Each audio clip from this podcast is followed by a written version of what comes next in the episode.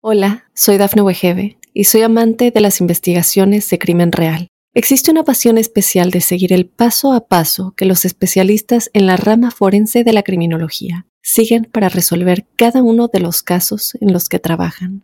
Si tú, como yo, eres una de las personas que encuentran fascinante escuchar este tipo de investigaciones, te invito a escuchar el podcast Trazos Criminales con la experta en perfilación criminal, Laura Quiñones Orquiza en tu plataforma de audio favorita.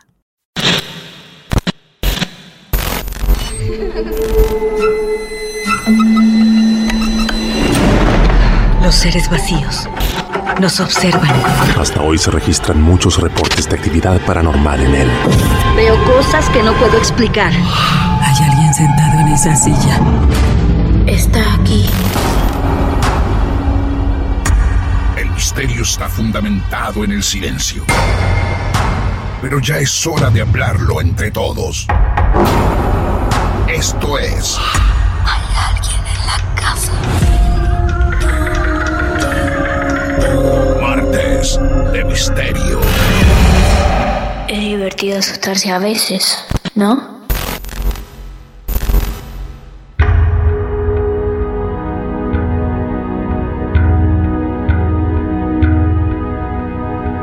En Martes de Misterio hay historias que son intensas, tenebrosas, sorprendentes, pero también hay historias incómodas.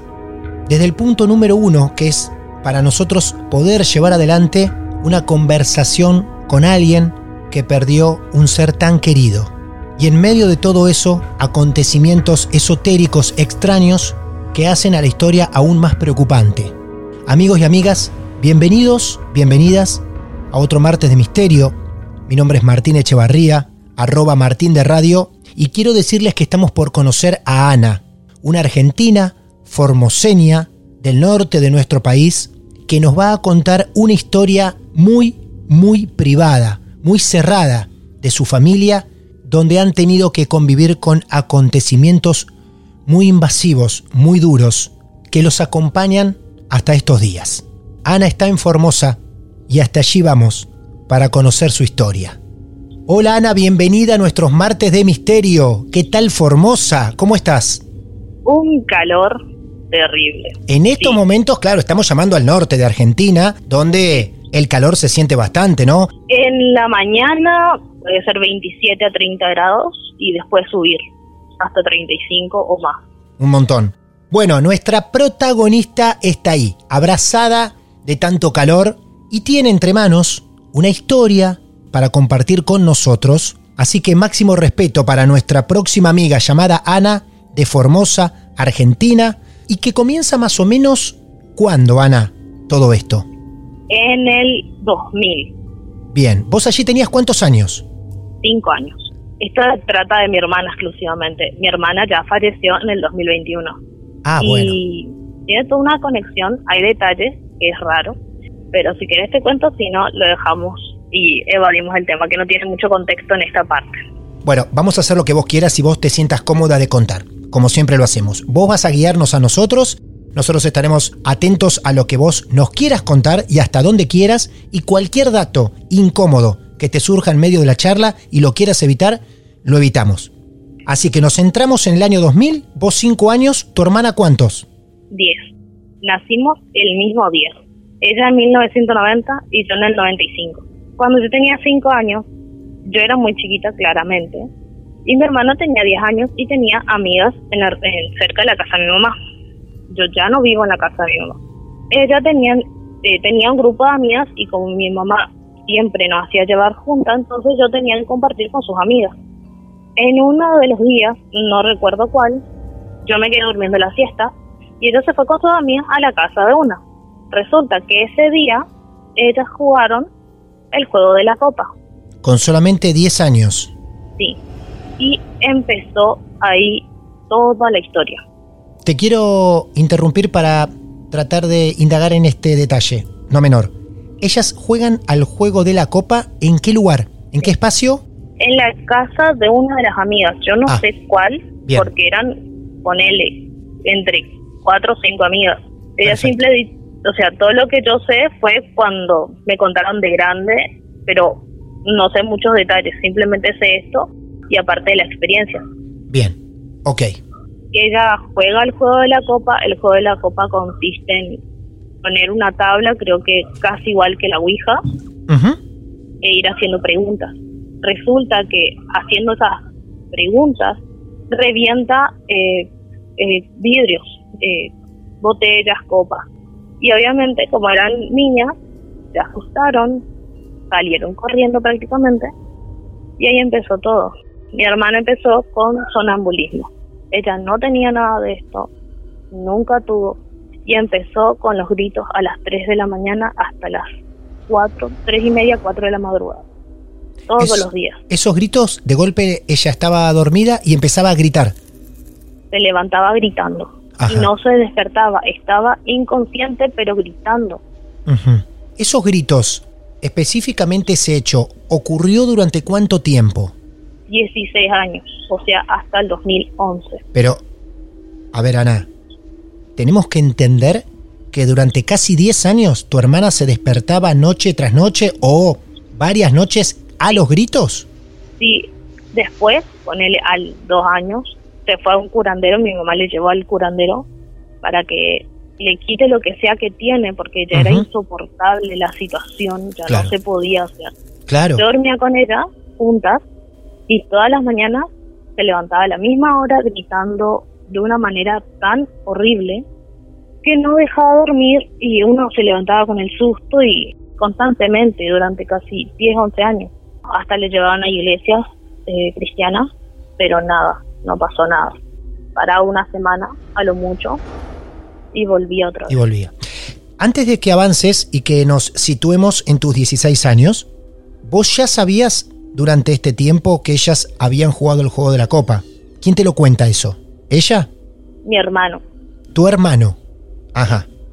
Me lo cuenta porque quería saber yo que, que por qué ella tenía sus sueños, por qué siempre soñaba lo que soñaba, cómo podría ayudarla a ella, porque me estaba afectando a mí también porque No. yo dormía con ella. No, no, pero claro, a cualquier persona que esté en esa casa compartiendo noche tras noche con ella, lo y la afectaría, sin lugar a dudas. ¿Y qué ocurre entonces cuando vos ya tenías 16? Cuando yo tengo 16 me voy de la casa. Dejo de tener contacto con ella porque yo con ella no me llevaba muy bien, que digamos. No hablaba mucho con ella porque obviamente no me llevaba bien. Ella soñaba con alacranes, con serpientes, víboras de gran tamaño en gran cantidad y arañas. Una de las tantas veces yo me levanté con ella, o sea, ella me levantó prácticamente. Le empecé a preguntar, ella durmiendo, en ese estado. Le pregunté qué es lo que veía, que me cuente, qué detalle lo que veía, que, que me diga si le podemos ayudar de alguna manera.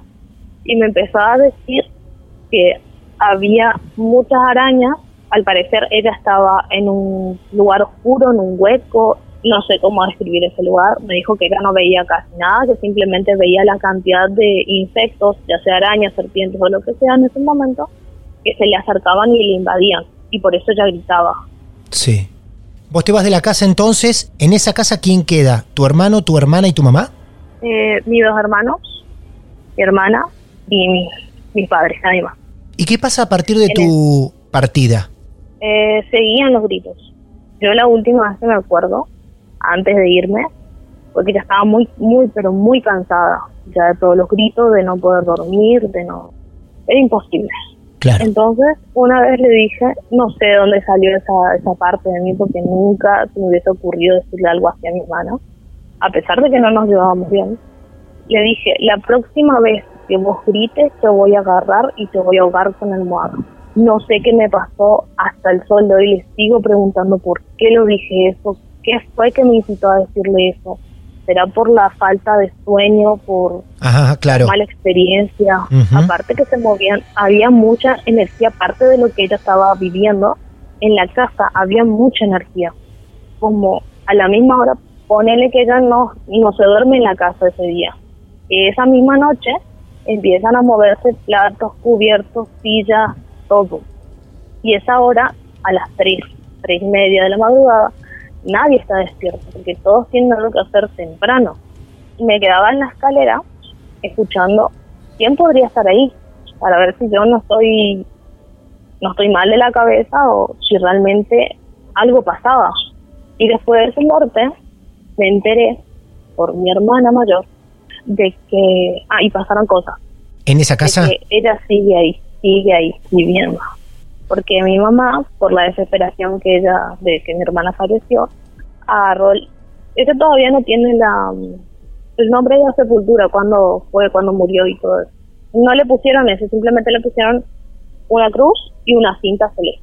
Una cruz, o sea, no tiene lápida, digamos. No, no tiene lápida, ese es el nombre, no tiene lápida. Claro. Le pusieron, le pusieron esa cruz y solo esa cinta. Según lo que tengo entendido, esa cinta se cambia. Obviamente se tira la vieja y se pone una nueva. Mi mamá agarró esa cinta y se la trajo para la casa. Ah, mira vos. Repetime esto. ¿Ella fallece en qué año? En el 2021. 2021. A causa del, del COVID. Qué increíble. Aparte ella tenía problemas de corazón. Claro. Ella necesitaba un trasplante. Claro. Le agarró el virus y murió un día después de su cumpleaños. Ana, ¿y mm, vos te enterás al instante que ella fallece? ¿Vos ahí tenías relación con ella? No, me enteré por mi hermana. Todo por tu otra hermana. Ajá.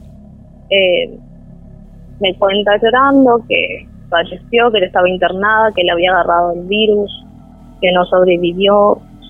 Ok. Un tiempo después entonces, cuando esa cinta la tienen que cambiar, esa cinta que vestía la cruz, tu mamá en el cambio de cinta se la lleva, la usada. Sí. ¿Y qué ocurre Eh, entonces? Y mi hermano, según lo que me enteré, escucha gritos como los que hacía antes, cuando estaba viva, como el sonambulismo, estando sonámbula, los gritos de Sí. y que golpearon la puerta de su pieza.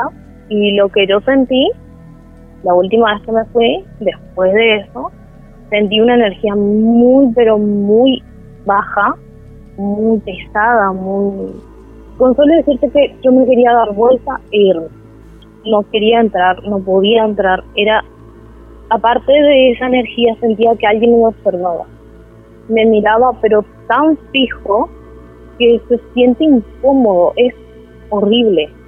Y ayer hablando con mi hermana, me confirmó que eso pasa, que esa energía está baja, que se siente muy pesada, las miradas también. Nadie se fue a, re- a- a hacer una limpieza en esa casa porque mi madre no, no quiere soltar Ah, tu mamá no quiere soltar esa cinta. no solo esa cinta, sino todas las cosas de ella. Claro, todas las cosas de ella. La pieza está intacta. Uy, por Dios, qué momento tristísimo para tu mamá también, ¿eh? Lo que debe costar soltar. Uno de este mundo no viene preparado para perder un hijo. Realmente no. ¿Tu mamá es testigo y reconoce que también pasan cosas raras en esa casa? ¿Fuertes? Ella está como perdida. Ah, ella no escucha los gritos que escucha tu hermano, por ejemplo, ni, ni capta esa energía pesada que hay. No. O Pero- tal vez la capta y nunca lo, lo dice por no tener miedo. Claro. De ella prácticamente no podemos decir nada porque ella no, no habla de ese tema, tal vez por miedo, tal vez por, por no querer ver esa parte. Hoy mismo en tu casa está viviendo tu mamá, tu papá y tus dos hermanos. Sí. Esto es algo bastante personal, lo que te voy a preguntar, pero cuando vos te vas de tu casa, ¿te alejas de la familia completa o solamente de tu Sí. hermana te alejas? De la familia completa. De toda la familia. Pero con un hermano creo que te seguías hablando. Y él te iba contando todo el tiempo lo que ocurría en ese lugar. sí. Y toda la información que te di es por esa... Por él, claro. Qué, qué tremendo. Eh, el hecho del fallecimiento de, de tu hermana, si bien está muy claro que es a causa de, del COVID, trae a esta historia un momento importante que es todo lo que puede estar ocurriendo hoy con esas cosas de no soltar que tiene mamá y lo que están viviendo tus hermanos, ¿no?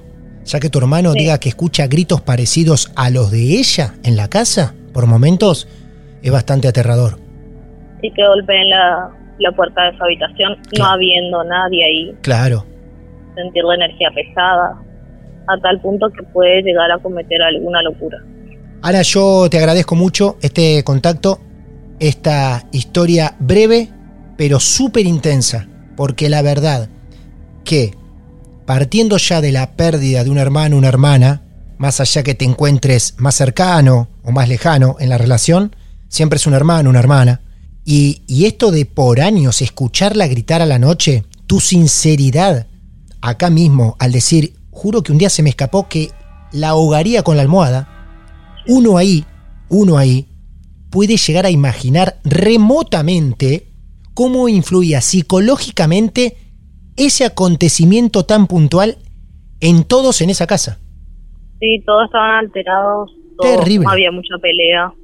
Terrible. Por una acción desencadenó muchísimas cosas. Ana, gracias por confiar en nosotros. Y gracias a ustedes por escuchar. Te mando un beso grande. Cuídate mucho, Ana. Adiós. Así pasaba Ana. Les dije que era una historia dura, corta, pero muy intensa, con hechos muy invasivos. Imagínense un hermano o una hermana con el cual compartís la habitación que por años durante las noches se despierte gritando y al tiempo tener que soportar y asumir su fallecimiento. Quiero invitar en los próximos minutos a alguien que ustedes ya conocen. Ella se llama Lucía del Mar. Y el motivo de esta invitación es porque nos gustaría que pueda enseñarnos, aclararnos, qué puede entender ella sobre esto de soñar con alacranes, serpientes, víboras, todo el tiempo, como le pasaba a la hermana de Ana. Me pregunto si habrá una explicación concreta sobre este punto, un detalle no menor que transitaba en la vida de esta familia. Lucía, buenas noches, bienvenida a Marte de Misterio una vez más. ¿Cómo estás?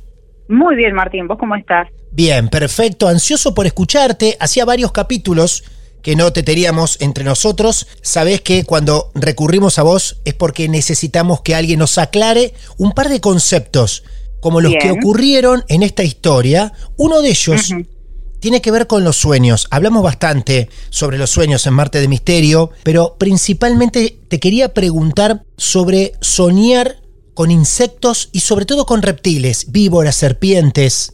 Bueno, acá hay como mucha tela para cortar, ¿no? Pero vamos a tratar de hacerlo lo más resumido y claro posible. Eh, cuando uno está pasando una situación estresante, uno tiende a tener pesadillas, más que nada porque es la forma que tiene nuestro cuerpo, nuestra mente de expresar o de exteriorizar todo lo que estamos viviendo, que claramente nos está estresando un montón. Sin embargo, se puede llegar a buscar o tratar de hacer como una lectura de la simbología de lo que hay dentro de estos sueños, descartando que sea pura y exclusivamente eh, a raíz del estrés que ella esté viviendo, ¿sí?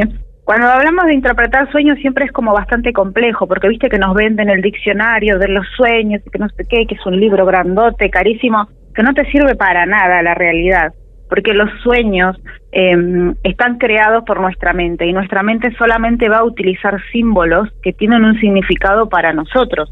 Por lo tanto, esto de decir, por ejemplo, no sé, eh, la serpiente significa traición, para todo el mundo lo mismo, es un poco muy traído de los pelos, porque hay personas que aman las serpientes, que de hecho las tienen de mascotas, que se sienten seguros con ellos y que para ellos las serpientes, soñar con serpientes, por ejemplo, les trae eh, este recuerdo de estar con su mascota, de cariño, de lealtad, por lo tanto no significan lo mismo para dos personas.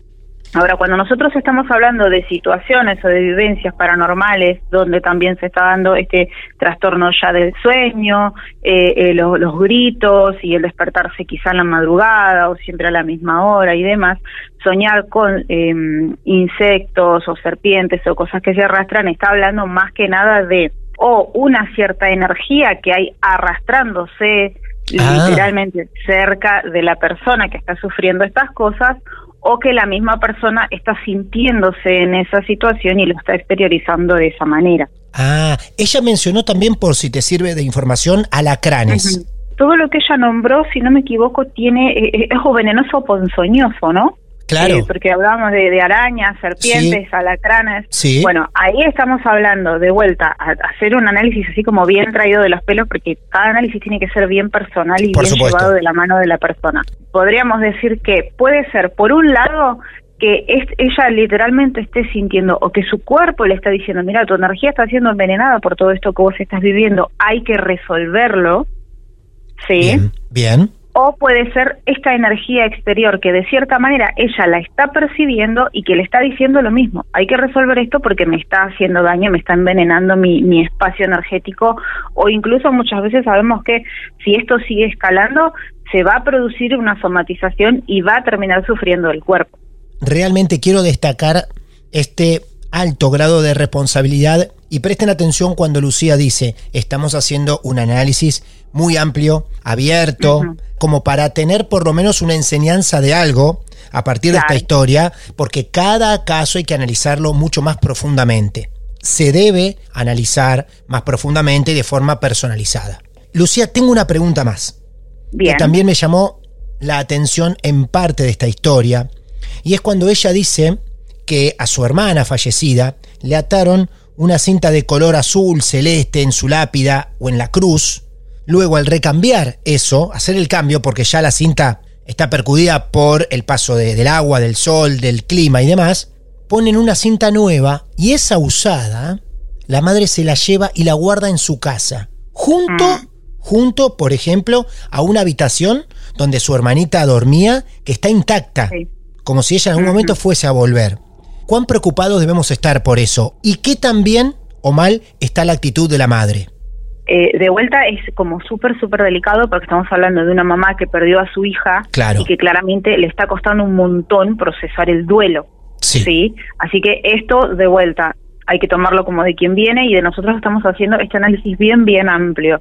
La realidad es que desde el punto de vista incluso psicológico no es recomendable porque no estamos dándonos un cierre a nosotros, no a la otra persona. La otra persona ya pasó, ya trascendió, ya siguió su camino. Pero somos nosotros los que eh, en nuestra humanidad quizá nos aferramos un montón a aquello que ya no está. Entonces, a nivel, como te digo, bien humano, a nivel psicológico, nunca es recomendable retener, Siempre nos tenemos que permitir duelar el tiempo que lleve porque cada ser humano tiene su tiempo, algunos lo hacen más rápido, otros más lento, pero hay que permitirnos ese cierre. ¿sí? Ahora, a nivel energético, a nivel espiritual, no se recomienda ni hacer altares, ni mantener las, cosas intactas o llevarse cosas incluso del lugar de descanso hacia la casa. ¿Por qué? Porque primero que la persona ya no está en ese lugar de descanso. ¿Sí? hay que ver qué significa personalmente para ella el tema de la cinta azul. Hay algunas culturas donde eh, se dejaban cintas en las lápidas o en las cruces y entre más cintas dejaba la gente, eran más personas que estaban sufriendo por la pérdida de esta persona, es decir, esta persona era más importante dentro de la sociedad. ella lo está haciendo a ah. nivel personal. Mira vos. Sí. Sí. Claro. Eh, entonces, eh, quizá este rito para ella tenga un significado particular pero claramente es un, un, rito que no le está permitiendo avanzar porque ya lo repite cada año, cada año, cada año y el hecho de llevarte esta cinta del lugar de descanso que la realidad es esta Martín, los muertos ya no están en el cementerio, es la realidad, pero al cementerio vamos a llorar, vamos a duelar, vamos a, a, ver a esa persona que se fue, algunos lo hacen eh, quizá de una manera por ahí más madura, más completa, ya a modo de cierre, y van y le dejan flores y se vuelven a su casa, o porque les da paz hacer quizá esta pequeña conexión. Pero al que le cuesta soltar ese duelo, lo único que está haciendo es traerse hacia su casa todo ese sufrimiento que está depositando día tras día. Por lo tanto, no es una energía muy positiva, no está bueno llevarse cosas de los cementerios. Eh, es lo mismo que se habla, por ejemplo, de las personas que tienen la costumbre de eh, cremar a su persona fallecida y llevárselas a su casa. Y guardar las cenizas en la casa. ¿Cuánta gente que ha llevado adelante ese procedimiento? Sí. O sea, que yo tengo acá, te, hago un paréntesis, te cuento una pequeña anécdota. Sí. Cuando yo era chica, eh, yo vivía en Florencio Varela y teníamos una vecina que era, era un amor de persona ella había perdido una hija que había fallecido de bebé y ella lo que había hecho era embalsamarla y la tenía en una habitación, en una vitrina. Eh, para nosotros como, como niños que éramos en ese momento, yo tenía seis o siete años y ella tenía una nena de ocho y una nena de doce. Eh, era horrible y pasaban un montón de cosas dentro de esa casa. Hoy en día yo lo atribuyo que quizás fuera esa mamá que no había podido completar este duelo y que andaba para todos lados donde se mudaba y se llevaba esta, esta urna de cristal donde estaba ese bebé embalsamado Y me acuerdo que lo más loco que nos quedó grabado, eh, porque estábamos todos almorzando juntos, porque éramos como una familia, digamos, ¿no? Ellos eran de Paraguay, era una familia súper numerosa y nosotros como que nos adosamos, ¿no? Con ellos. Y estábamos cenando y el, el, papá de las nenas, que ellos estaban separados, estaban en una muy buena posición económica. Entonces cada cosa nueva que salía las nenas siempre la tenían. Y le había regalado en ese momento las primeras calculadoras que hablaban. ¿sí? que vos le, apretabas y te decía dos más cinco igual, ¿no? Sí. Y mm, bueno, y ella la tenían ahí en un estante porque éramos éramos muchos niños, entonces para que no haya pelea esas cosas se guardaban. Y la calculadora empezó a hablar. No. Eh, empezó a hacer sumas y restas y, hablaba y decía los símbolos, ¿no? Que se iban tocando. Y bueno, eh, nos quedamos todos, nos mirábamos entre nosotros y dijimos, bueno, aquí no ha pasado nada. Y me recuerdo que estábamos comiendo sopa paraguaya, todos comiendo con la sopa paraguaya, nadie, todos nos llenábamos la boca para no opinar, porque la verdad es que nos había dado como medio un sustillo. Obvio. Eh, pero bueno, tiene que ver con esto, ¿no? Es decir, nosotros estamos llevando eh, no es la persona, no es el fallecido, sino la carga energética y la carga emocional que la persona en duelo le está dando. Bien, mucho más que claro, Lu. Realmente para nosotros es un honor, vos ya lo sabés, tenerte en alguno de nuestros episodios para enseñarnos, para aprender, para quedarnos así callados, como seguramente los oyentes deben estar en este momento, y dejarte hablar. Eso es, dejarte ser. ¿Eh? que me encanta encima hablar de estas cosas. Está buenísimo, de verdad. Bueno, ya saben, Lucía del Mar es súper integrante del equipo de Marte de Misterio. Saben que la pueden encontrar en Instagram, por ejemplo, en arroba tarot del mar. Allí la pueden contactar por preguntas personales, sus cursos y cosas por el estilo. Así que, Lucía, muchísimas gracias por este momento. Por favor, gracias a vos, gracias a todos por escucharnos siempre y por seguirnos en este delirio que ya llevamos. Estaba viendo el otro día, llevamos casi siete años wow. Eh, colaborando, sí. Siempre es un placer, te mando un beso grande. Un beso grande, Martín, muchas gracias. Estos somos, nos alimentamos de casos reales, nos gusta escucharlos, escucharlas, y con ese motivo es que creamos Martes de Misterio. Si vos tenés tu historia real para compartir con nosotros, aquí estamos, nos buscas en redes sociales, arroba Martes de Misterio, en mi cuenta personal también, arroba Martín de Radio, nos mandás un mensaje directo y nos alertás diciendo que vos tenés tu historia también para contar. Y seguramente nos vamos a encontrar en un episodio charlando, escuchando, cada uno y cada una sacando sus propias conclusiones. Entraremos en contacto muy pronto, así que los esperamos en el próximo capítulo de Marte de Misterio y desearles muy buenas noches. Cada entrevista tiene una historia, las nuestras una maldición. Martes de Misterio. Hola, soy Dafne Wegebe y soy amante de las investigaciones de crimen real. Existe una pasión especial de seguir el paso a paso que los especialistas en la rama forense de la criminología siguen para resolver cada uno de los casos en los que trabajan. Si tú, como yo, eres una de las personas que encuentran fascinante escuchar este tipo de investigaciones, te invito a escuchar el podcast Trazos Criminales con la experta en perfilación criminal, Laura Quiñones Orquiza, en tu plataforma de audio favorita.